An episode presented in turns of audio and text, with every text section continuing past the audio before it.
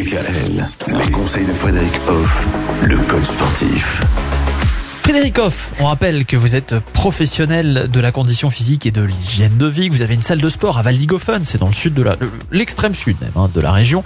Ma salle de sport 3.0 avec des machines qui s'adaptent aux gens et non pas les gens qui sont obligés de s'adapter à la machine. C'est tout l'intérêt de cette salle de sport 3.0. Et en tout cas, vous nous parlez eh bien de cette rentrée et des activités, du choix des activités euh, physiques pour cette rentrée.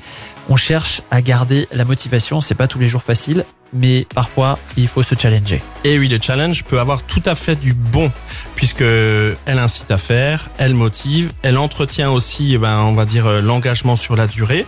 Ça permet de se projeter sur le futur, de placer des petits repères, des petits objectifs qu'on peut atteindre au fur et à mesure. Et puis ça a une autre euh, fonction, c'est qu'elle permet aussi de se dépasser.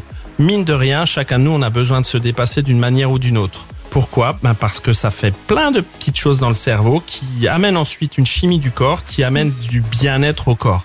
Voilà. Bien sûr, il faut respecter toute proportion, évidemment. C'est-à-dire jamais trop.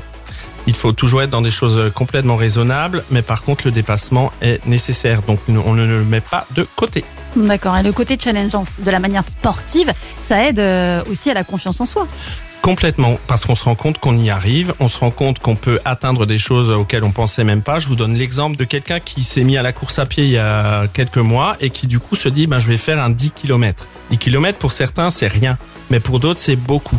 Donc voilà, c'est un objectif de performance, un challenge qu'on peut faire du coup avec les amis, comme on a déjà vu, mhm. ou bien seul, bien évidemment. Et puis, mais quelle satisfaction de faire le chemin pour y arriver et de se rendre compte que le jour où on le fait, on y arrive. Alors, surtout, pour faire le chemin pour y arriver, ne vous dites pas qu'au bout de la deuxième fois, vous allez courir 10 km. Hein. Non. Non, j'ai essayé, ça ne marche pas. Il faut se fixer. Il faut pas. Des objectifs réalisables. Voilà, exactement. On y va le temps. progressivement. Voilà, en fonction de soi. Faut tenir compte de soi, quoi qu'il arrive.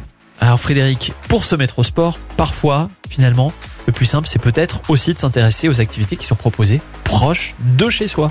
Tout à fait. Eh ben, on en parle demain. Allez, on fait ça. Retrouvez l'ensemble des conseils de DKL sur notre site internet et l'ensemble des plateformes de podcast.